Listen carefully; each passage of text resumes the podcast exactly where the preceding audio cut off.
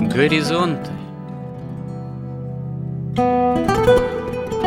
Авторская рубрика протерея Андрея Спиридонова и Георгия Лодочника Люди, явления, события –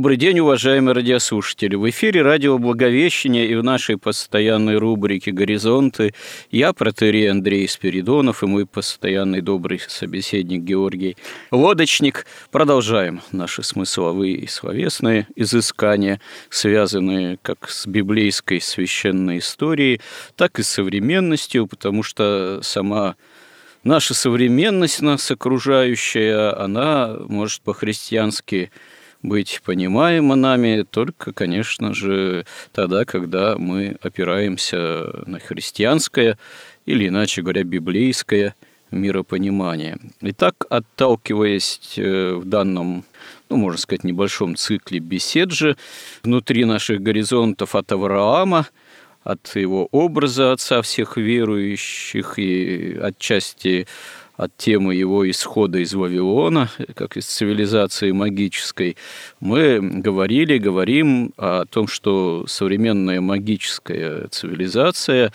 ну, является такой достаточно всеобъемлющей в своих финансовых магических э, манипуляциях, в своих новейших цифровых манипуляциях, в своих гибридных войнах и уже не только гибридных, вот, которые, впрочем, могут оказаться несколько неожиданными по форме, характеру и итогу для самой этой магической цивилизации.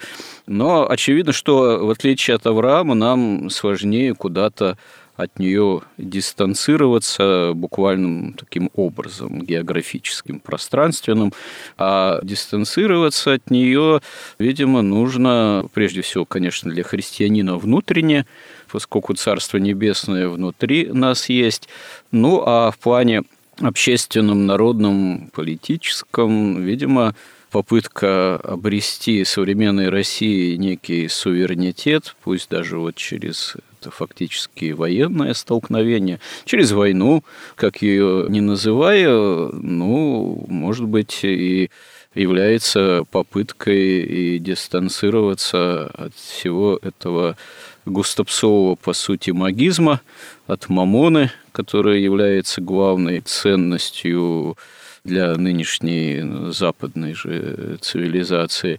Но тут мы видим, что с чисто такой, скорее, человеческой точки зрения у нас с такого рода дистанцированием, ну, если употреблять все-таки этот термин, возникает немало проблем, немало проблем. В частности, в прошлый раз мы говорили на такую тему, как консенсус, что называется же консенсус, да, современных элит в отношении, ну, собственно говоря, противления Евангелию, противление библейскому миропониманию, противление попыткам обрести, в том числе, духовный э, суверенитет, скажем так, попыткам заявить некую именно христианскую правду русского мира. И, собственно говоря, мы пришли к некому выводу, что современная элита, ну, она такова и есть. Она вообще не способна никакой серьезной духовной мобилизации. Она скорее имеет именно вот цели чисто хищнические, именно корыстные, и чтобы не происходило, она все равно будет из этих целей исходить. Это самая элита. Ну, насколько прочен в этом ее консенсус, это, так сказать, вопрос скорее уже не духовно-нравственного порядка, а, наверное, это скорее вопрос ситуационный, как будет дальше развиваться экономический, какой еще угодно кризис применительно к современным мировым там, цивилизациям, державам царством и финансовым и прочим институтом. Но, что характерно, я в последнее время обратил внимание, что в информационном, таком общественно-политическом пространстве вообще вот эта тема элиты, именно ее и продажности, и ее и консенсуса в этой, можно сказать, продажности, она, в общем-то, э, стала таким достаточно общим местом, что ли. И еще одна тема я заметил в последнее время активно присутствует в тоже информационной такой аналитической повестке.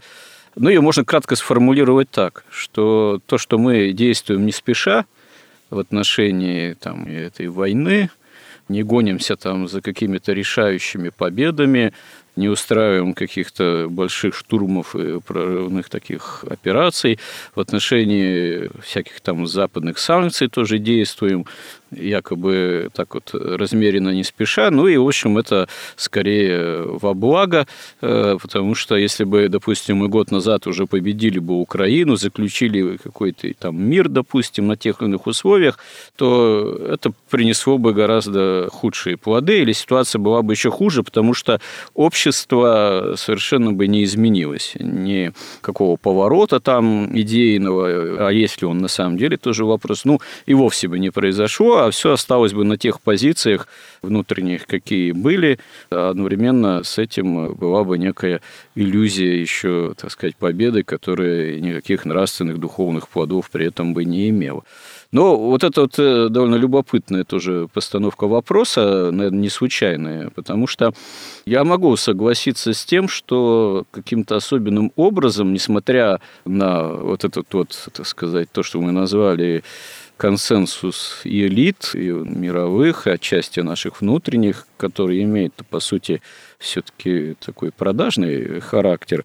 Несмотря на то, что, собственно говоря, какой-то мобилизации оказалась способна только часть народа, такая, как мы это говорим, глубинная, вот, и все-таки способна воевать, и способна побеждать, и способна проявлять э, массовый героизм, да, собственно говоря, наверное, мы бы уже в этом качестве и победили бы, сопротивника на территории той же Украины, если бы со стороны населения самого Украины, которые большей частью это тоже русские люди, что не секрет, ну и понятно, что помощи Запада, материально-технической, военной, но если плюс еще не было бы тоже героического сопротивления, то, наверное, уже победа была бы легко достижима. Но, как говорится, гладко было на бумаге, но вот овраги оказались достаточно серьезным препятствием, довольно серьезной составляющей.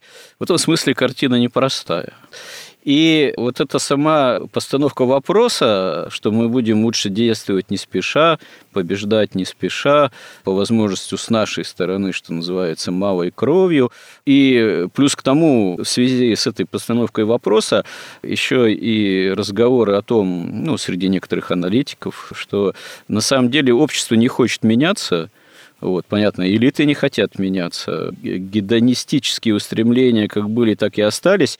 И у многих остается иллюзия того, что потихоньку, может, все-таки победим, какому-то придем, может, миру, и все-таки все более-менее останется в плане гедонизма, некого сохранения статус-кво и для элит, там, и для среднего класса, для части народа, который особо воевать-то и не хочет тоже. Но как бы вот останемся при том же образе жизни, без э, какой-либо необходимости духовной мобилизации. И, дескать, вот то, что власть действует осторожно в этом смысле, то, может быть, она и права, чтобы не нарушить некое все-таки единство общества, э, которое при отдельных элементах да, мобилизации все равно жаждет продолжения, э, так сказать, праздника э, боевого 30-летнего беззаботности, комфорта и так или иначе развитого потребительства, что называется. Вот как вы думаете, насколько вот эти вот суждения, эти темы, эти разговоры именно применительно к современной ситуации, они ну, не случайные, насколько они вообще отражают реальное состояние нашего общества именно в отношении ну, необходимости какой бы то ни было духовно-нравственной, а может и не только духовно-нравственной мобилизации. И сможем ли мы ее избежать и при этом все-таки как народ, общество и государство уцелеть? Мне кажется, что вот эта война, она просто, во-первых, открыла глаза всему обществу на реальность, на объективную реальность, вот. А во-вторых, она как бы заставляет наш народ и наши власти сделать выбор, не откладывать его еще на какие-то десятилетия и столетия. То есть вот до войны, ну и все же понимали, что мы колония. Все понимали, что мы топим свой народ вообще в крови нерожденных младенцев, да, да еще за государственные деньги, за деньги налогоплательщиков. Все понимали, что у нас нет никакой идеи государственной. А раз нет идеи государственной, то у нас нет и субъектности ни государственной, ни исторической. Все понимали, что мы колония.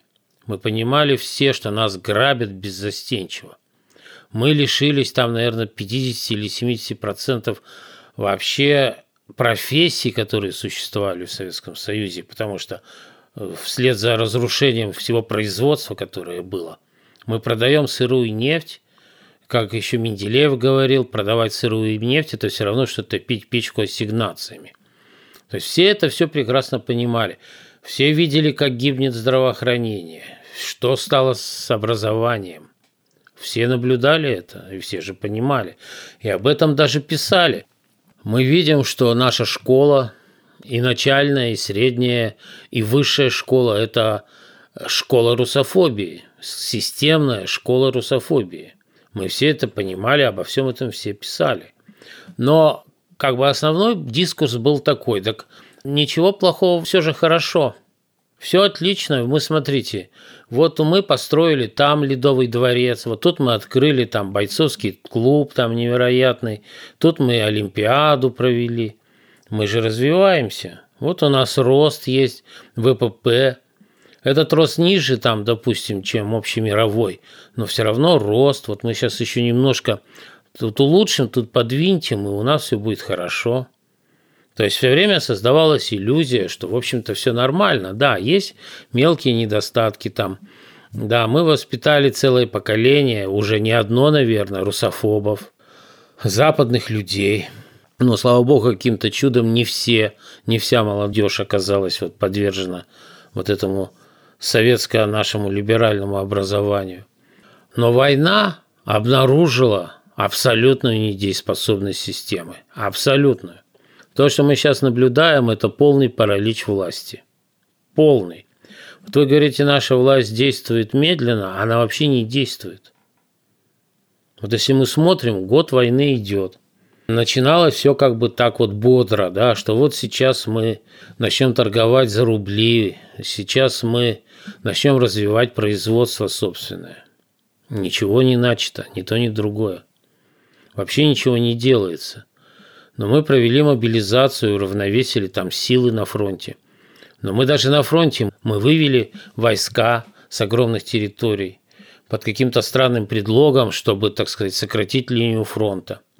Слушайте, я слышал такую версию, достаточно любопытную тоже, одного серьезного аналитика, что весь этот вывод войск – это тоже следствие выражаясь вульгарным, грубым языком, договорника между вот э, как раз элитами определенными, э, их вот этого самого следствия консенсуса определенного по ряду вопросов, вопросов именно чисто коммерческого, корыстного э, характера. Я даже не буду сейчас приводить конкретику, какая, в частности, звучала вот в этой аналитике в качестве некой возможной аргументации. Это понятно, что э, скорее конспирологическая версия, не будем мы сейчас в эту вообще конспирологию погружаться, но сама по себе версия выглядела, знаете, ну, интересно, любопытно. Она по-своему реалистична, потому что считать реалистичные версии, озвучиваемые типа, что вот мы там что-то сделали в качестве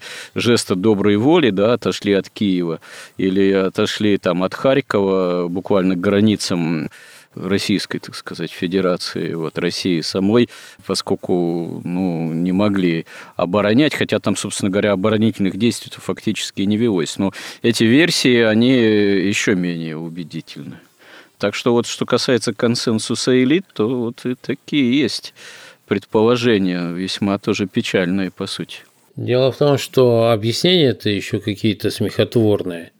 Ведь линия фронта, она одинакова для обоих сторон, и соотношение сил, оно не меняется. То есть мы просто взяли, оставили стратегические позиции свои, ухудшили намного, без всяких каких-то объяснимых причин. А объяснение может быть только таким. То есть мы должны снова вернуться к истории человечества. Мы же говорим, что в мире, в истории действуют всего две силы, руководимые двумя идеями. Тайна спасения и тайна беззакония. Вот эта иерархия, воплощающая тайну беззакония, вот ее можно там для краткости называть иерархией тьмы, потому что она довольно вся засекреченная, вся тайная, поэтому мы действительно тайна это. Ну вот будем называть ее иерархией тьмы, например, да.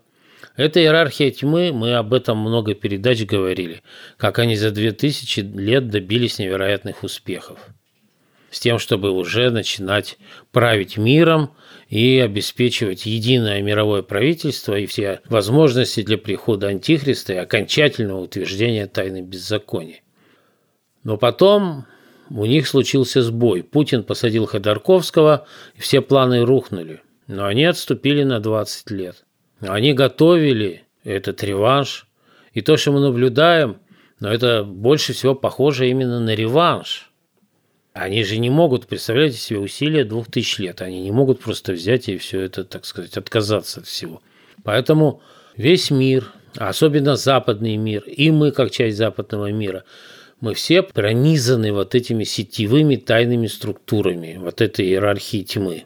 Это люди очень образованные, это еще мягко сказать. Это люди духовные, хотя это темная духовность. Это люди, которые живут в аскетике, в какой-то в аскезе, Люди, у которых есть идеология, есть план и есть, так сказать, энергия духовная, хотя и темная. И вот эти люди управляют Западом, и в том числе и нашей страной. Это как бы ну, наиболее очевидное вероятное объяснение всего. Эти люди, они же не признаются – нашим там олигархам, скорее всего, да, там министрам там и всем, что вот мы там темные такие силы представляем. Нет, они строят прогресс, развитие, зеленая повестка, там гендерная повестка, там свобода, равенство и братство. Вот, они расставляют, отбирают людей, ведь у нас все олигархи, они назначены, их просто выбрали, вступили в какой-то сговор, они дали какую-то расписку, наверное, кровью – и стали олигархами. Потом точно так же собрали министров, там, капиталистов. Там. Так им же точно отбором. Эти люди не очень понимают, что происходит. Но эти люди, они веруют только в деньги. Это, так сказать, апологеты религии денег. А деньги создает вот эта темная иерархия. Она в их власти полностью все деньги. И поскольку любая демократия – это есть власть денег – абсолютно тайная, анонимная и тотальная власть денег. Ни один парламент, ни одна демократическая страна, да еще которая населена народом, который верит только в деньги, он не может противостоять станку Федерального резервной системы США. Не может. Их купят в любом случае. Один не продался, его заменят. Все рядом с удовольствием займут его место, еще и за меньшие деньги.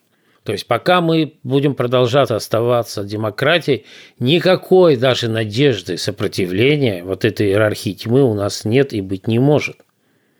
И нам кажется, что вот мы там вступили в войну. Понимаете, это искусство манипуляции. На этом держится вся темная иерархия. Там каждый высший уровень манипулирует низшими. Но точно так же они манипулируют нашими генералами, нашими центральными банками, олигархами и всеми. То есть они взяли один народ, русский, православный, организовали войну, что с двух сторон одни и те же люди, без всякой причины убивают друг друга. Это им дает возможность что сделать? Ввести санкции, Эти санкции работают и против России, и против Европы, и против всего остального мира, потому что у них задача такая, задача привести мировое правительство к власти, а поскольку некоторые страны, такие как Россия, там, допустим, или Китай, они сопротивляются, Россия, допустим, она сопротивляется как шизофреник. Она одной рукой сопротивляется, другой рукой как бы подчиняется. Война сейчас ставит Россию перед необходимостью выбрать. Или ты будешь, или ты сдайся тогда уже окончательно, или ты борись уже по-настоящему. Но как бороться-то? Что может бороться с этой иерархией тьмы? Только иерархия света. Что такое иерархия света? Это церковь Христова. Это единственная сила – это богословие. Что может противостоять магии? Только богословие. Все великие цивилизации создавались верующими. И все цивилизации великие были уничтожены, они были растлеваемы и погибли из-за неверующих. Когда в обществе преобладать начинало неверие, эти цивилизации превращались в такие государства выгоды, в государство наслаждения, в государство гламура вот этого, и потом гибли, и им на смену приходили варвары. Но сейчас уже мир такой, что нету варваров-то. Он, и мало того, он сейчас полностью, ну почти полностью под властью этой, этой иерархии тьмы. И они дирижируют как угодно. Вот после падения Советского Союза церковь наша, она вышла как на свободу. Масса людей обратилась к вере – по опросам там 75% называли себя христианами.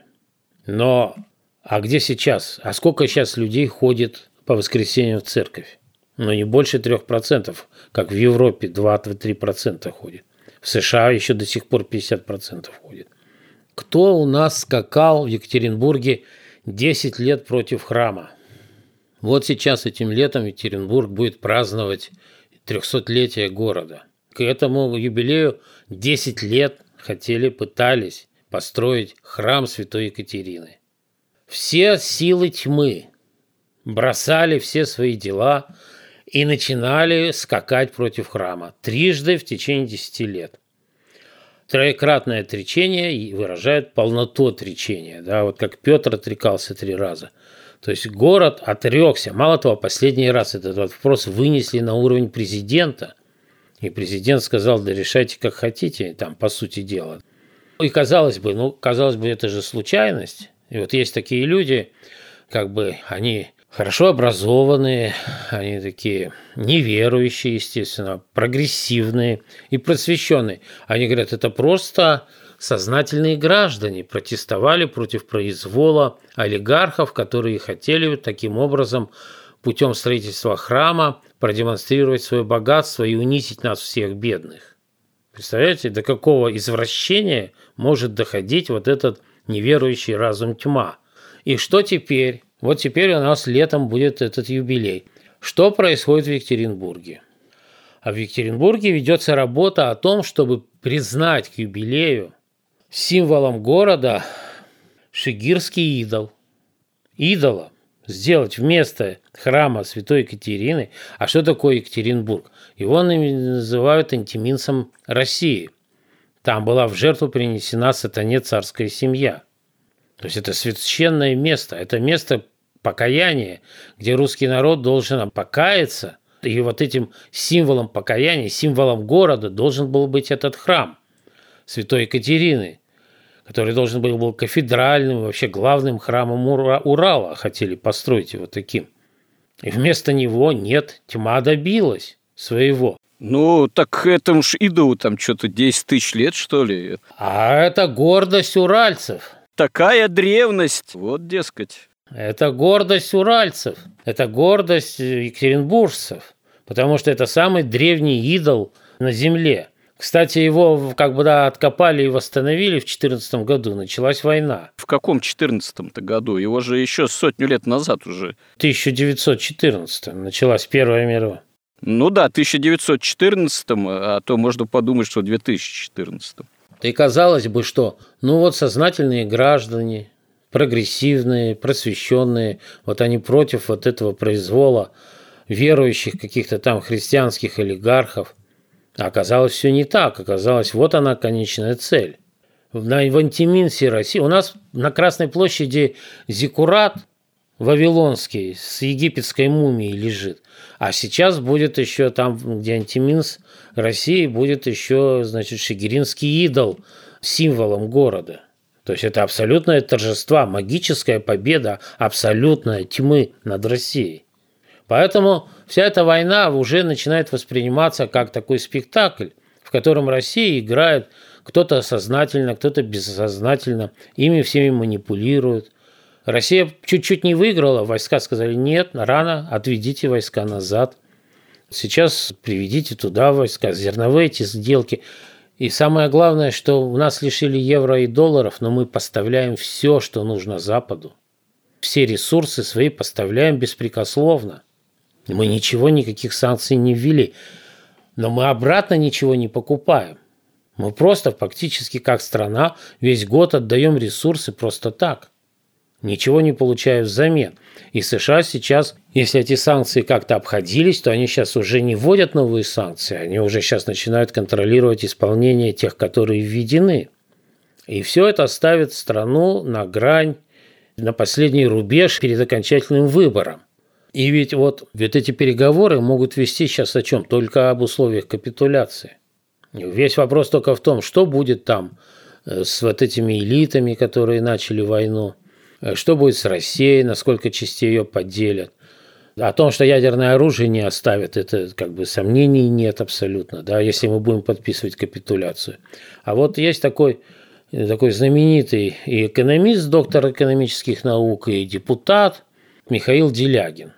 Он говорит, ну, денег осталось в стране вот при той политике гайдаровской, чубайсовской, вот этой вот э, политике Международного валютного фонда, который подчиняется Набиулина и Силуанов, ну, денег хватит только на год. А через год все. Через год либо капитуляция, либо мы должны отказаться от этой модели. А отказаться от этой модели, значит, мы должны восстать против этой темной иерархии – которая нами правит, против всех этих спектаклей с этими войнами. А чтобы восстать, что нужно нам? Нам нужна верующая элита. Потому что кроме веры, вот этой авраамовской веры, нас ничто не спасет. Потому что настолько сейчас уже соотношение сил, там не знаю, что опираясь на собственные силы, человечество уже не может защититься от этой тьмы. Вот мне очень понравилось Александр Дугин там, когда они трактуют вот эти вот указ президента Путина о традиционных русских ценностях, которые, конечно, хоть и не русские, не традиционные, но они пытаются там их как бы все-таки трактовать с точки зрения православия. И вот он привел замечательный пример. Он привел такой текст Ивана Пересветова, это писатель там времен Ивана Грозного. Он привел диалог как бы Ивана Пересветова с воеводой Петром Молдавским. И вот Иван спрашивает воеводу. Они обсуждают, почему погибла Византия. Он говорит, у Византии была правильная вера? Он говорит, да, правильная православная вера, христианская. Он говорит, а правда там была? А правды не было. И воевода заплакал. Иван его спрашивает, а как же, если у Византии была правильная вера православная, как же их победили турки у которых была неправильная вера. Он говорит, а у турок правды было больше. Парадокс. Нравственный и исторический парадокс. Вы знаете, я вот тоже, что любопытно, обратил внимание, что турки, собственно говоря, после этой победы во все времена, можно сказать, все века, они считали, что они наследники Византии, наследники Второго Рима что они являются именно имперской структурой именно потому, что, ну, Османской империи, потому что они наследуют именно Второму Риму, Константинополю. И эти настроения до сих пор живы у турок. Вот даже там некие идейные стремления, там, я не знаю, там современных правителей турок, там Эрдогана тоже как бы воссоздать некое подобие Османской же империи, но это, собственно говоря, и имперские такие, имеющие вполне себе исторические обоснования стремления. И, видимо, в этом смысле у турок действительно есть историческая правда своя, коль скоро у них было даже больше правды внутри их, так сказать, исламского, там, да, мусульманского, имперского общественного устроения, чем у, казалось бы, самих христиан. Ну, да, что тут исторически, как говорится, удивляться, хотя, конечно, это парадоксально. Ну, ведь кто-кто должен был бы стремиться к правде, как не христиане. А тут все наоборот получается. Я, кстати говоря, вот хотел этот вопрос задать, и, видимо, как раз его сейчас можно и задать, э, и порассуждать на эту тему. А как нам, скажем, как церкви, как христианам, как пастырям – призывать к участию прямому в этой войне, к мобилизации.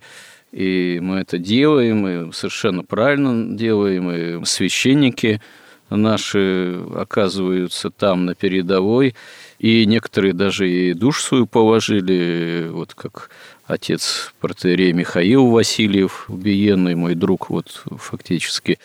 Но, понимаете, вот мы вот сейчас рассуждаем – на тему о продажности элит, о неспособности многих, по сути-то, ответственных структур, там, властных, каких реально воевать. И очевидно, что у большинства из элит дети там не воюют. Ну, как не относись, к примеру, там, к Сталину, к Хрущеву, там, еще к кому.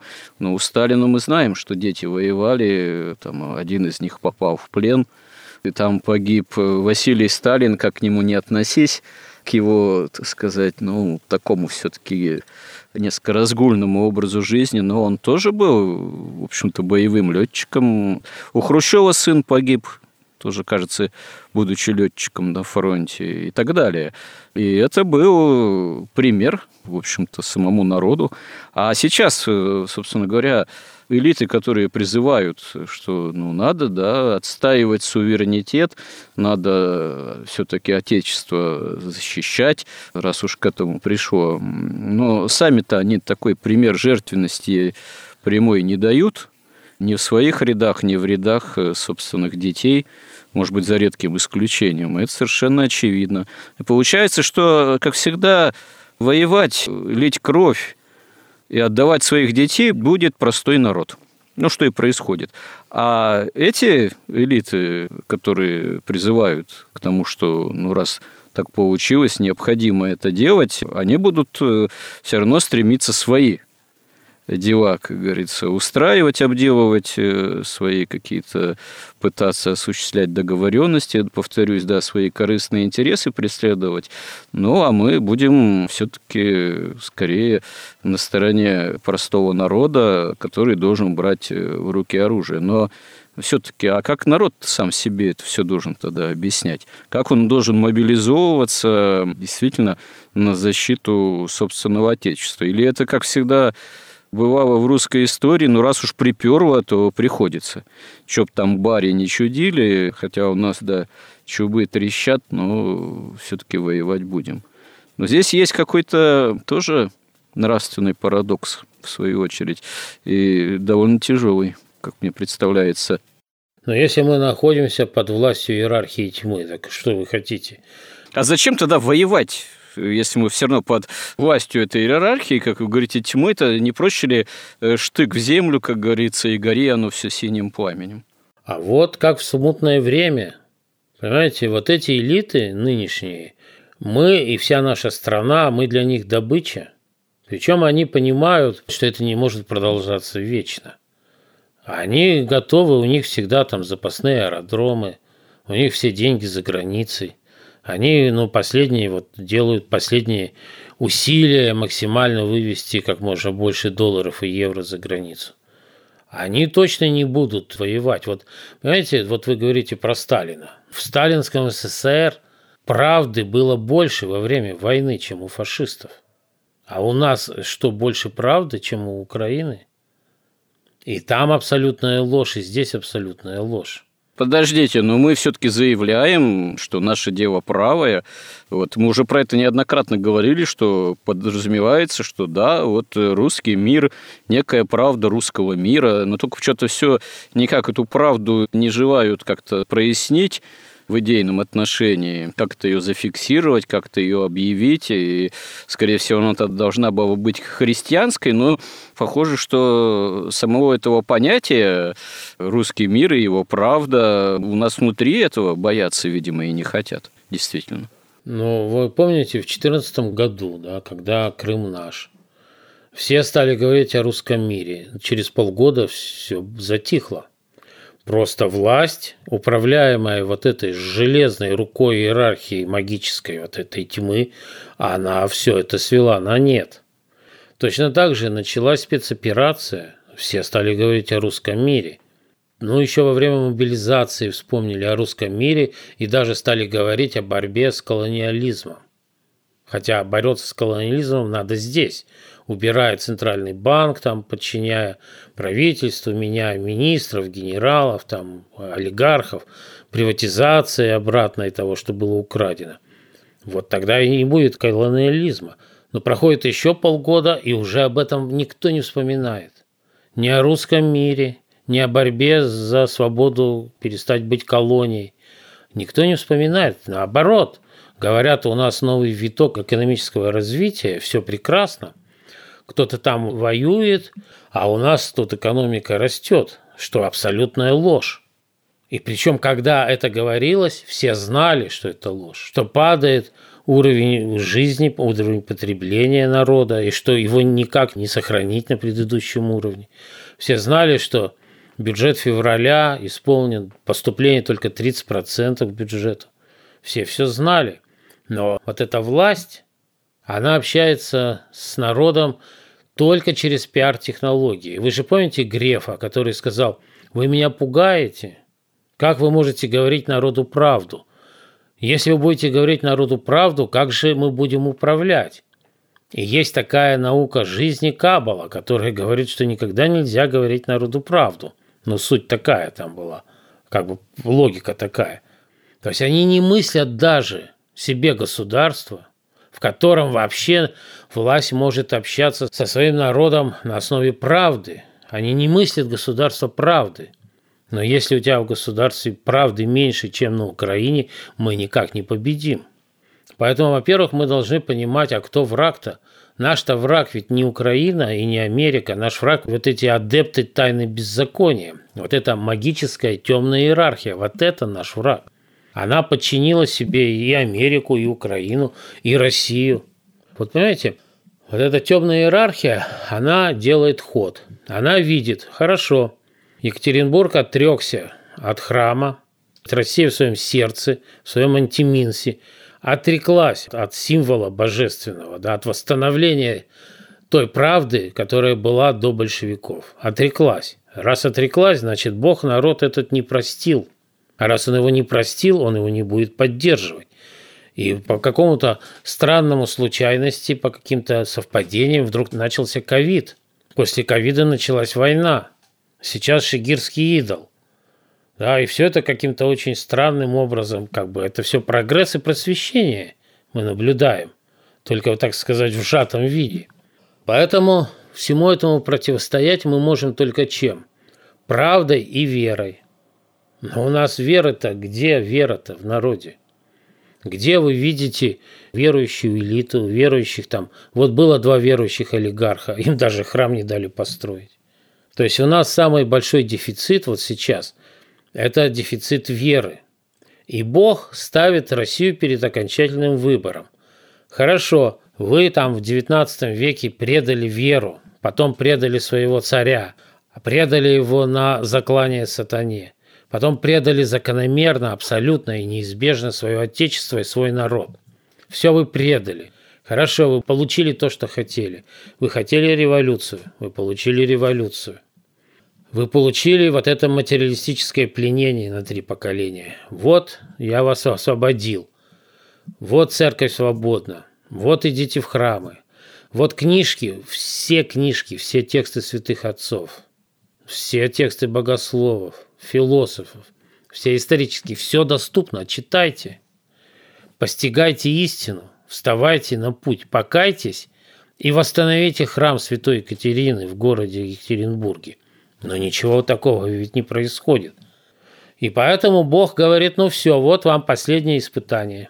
Вот как Делягин говорит, он говорит, я вообще не уверен, что русская цивилизация проживет еще пять лет. Понимаете? И я тоже не уверен. Как раз Бог ставит нас перед окончательным, решительным выбором. Или мы за истину, и за Бога, и за тайну спасения, или мы полностью подчиняемся вот этой иерархии тьмы и тайне беззакония. И мы уже не можем вот так лавировать и шизофренически управлять вот этой страной, что вроде у нас политика суверенная, а экономика колониальная. Вот эта шизофрения, ей пришел конец. И мы должны выбрать либо звезды с Лениным и с Шегиринским идолом, либо кресты и храмы, и храм Екатерины в Екатеринбурге. Вот этот пришел окончательный выбор. Если мы выбираем тьму, ну, русская цивилизация на этом закончится. Причем не когда-то там, не через сто лет, а через пять. Вот такая ситуация. Поэтому как раз, да, Авраам – это как раз та фигура, и мы ведь исторические наследники Авраама. Но если мы предаем и наследие Авраама, и наследие Моисея, и Христа, и Бога, и истину, и правду, и веру, то и зачем такая страна нужна и Богу, да и нам самим-то? Нам что, приятно жить в стране, где не существует вообще правды, где нет правосудия, где нет профессии, где нет образования. Зачем нам такая страна?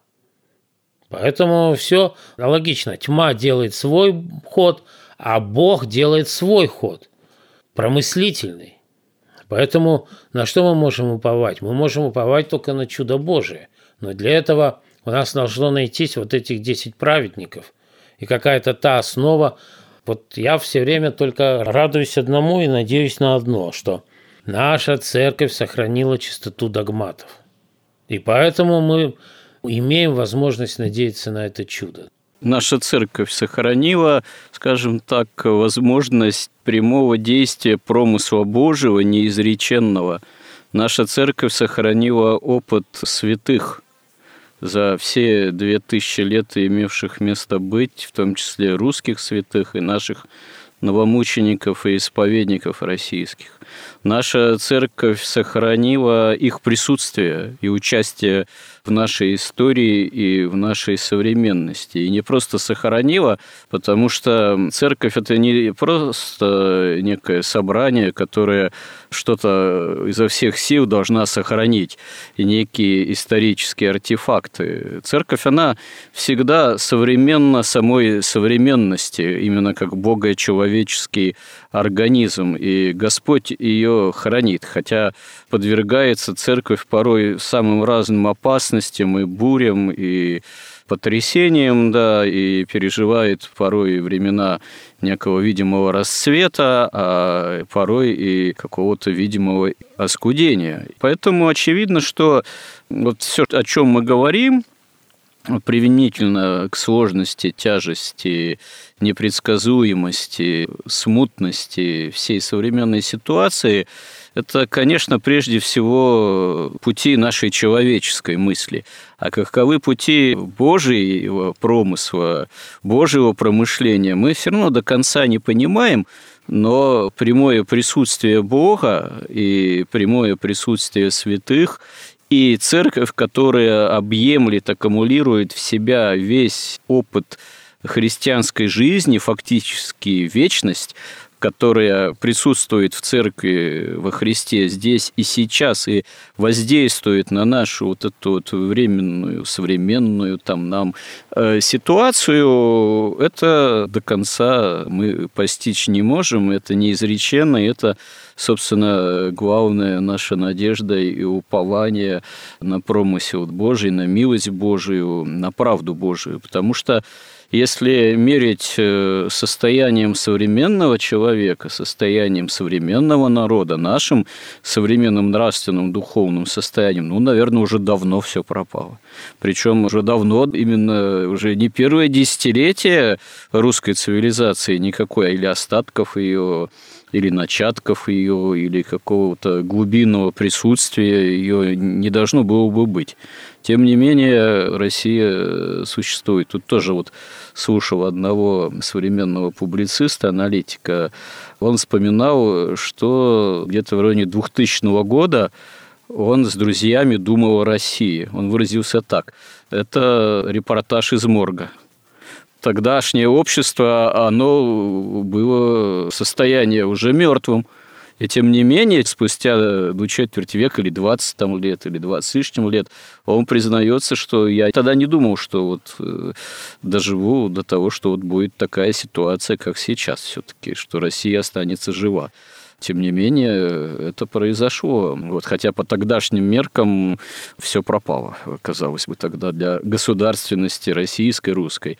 Может, и сейчас, несмотря на всю сложность, в том числе нравственно-духовную ситуации, действительно, с помощью Божией, промыслом Божиим далеко не все пропало. И э, чтобы там эта наша элита, так сказать, себе не злоумышляла, ну, которая вот та самая продажная, может, все-таки не вся, Бог сильнее. И упование наше, оно не есть их упование на иерархию тьмы там какую-то или чисто на материальные ценности. Это прах и пепел. Их упование. Мне как раз кажется, что вот это же было чудо. Приход Путина, посадка Ходорковского. Вся история человечества изменилась. Но если бы нам сейчас был уготован конец, ну зачем тогда это такое маленькое чудо? Мы должны это воспринимать как начало чуда, которое должно вот сейчас окончательно решиться, проявиться, а мы должны сделать выбор. И вот интересная деталь. Вот все до этого говорили монархия, да, это, конечно, замечательно, монархия, но это уже невозможно.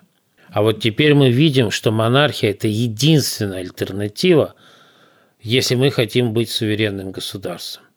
Только монархия строится на вере – она строится на долге, чести, верности и доблести. Только монархия строится на правде. Демократия – это по своему определению власть денег, власть тьмы, власть пиар-технологий и власть вот этих просто лжи тотальная. Хорошо, у нас эфирное время заканчивается в этот раз, как всегда. Вот, так вот, э, хорошая тема. В следующий раз э, поговорим о монархии – то есть современная ситуация и монархия. Но мы должны еще с капитализмом закончить, что это такое на самом деле. Ну, одно другому не мешает, куда он денется, этот капитализм. Применительно, да, к капитализму и к современной ситуации, раз речь зашла о монархии, в том, что она единственная спасительная в плане политического устроения государственного для России, давайте обсудим, что такое применительно к современному вообще состоянию и капитализма, и вообще современному миропониманию, в том числе христианскому, идея монархии, действительно, насколько это возможно. И надо посмотреть тогда, а какие есть монархии в наше время, они же тоже имеют место быть. Другое дело, что там совершенно разные да, монархии. Англия – это монархия или не монархия? А Испания – это монархия? Где еще? Еще есть некоторые примеры, сейчас не буду называть. Вопрос в том, что ведь монархия тоже может подчиниться власти тьмы, вот этой иерархии. Да, хорошо, но это вы уже предвосхищаете тему нашего э, следующего разговора. Давайте если Бог даст, доживем, как раз это тоже и обсудим. Насколько монархия как инструмент может служить или свету, или тьме, получается. Интересный вопрос вот, в том числе. Но демократия точно не может служить свету. По самой своей природе. Ну и демократию тогда поменем в этом ряду, вот смысловом. Ну что ж, э, благодарим всех, кто с нами, кому интересны эти наши разговоры, наши да, смысловые изыскания, и кто нас поддерживает. И храни всех Господь. Горизонт на радио Благовещение.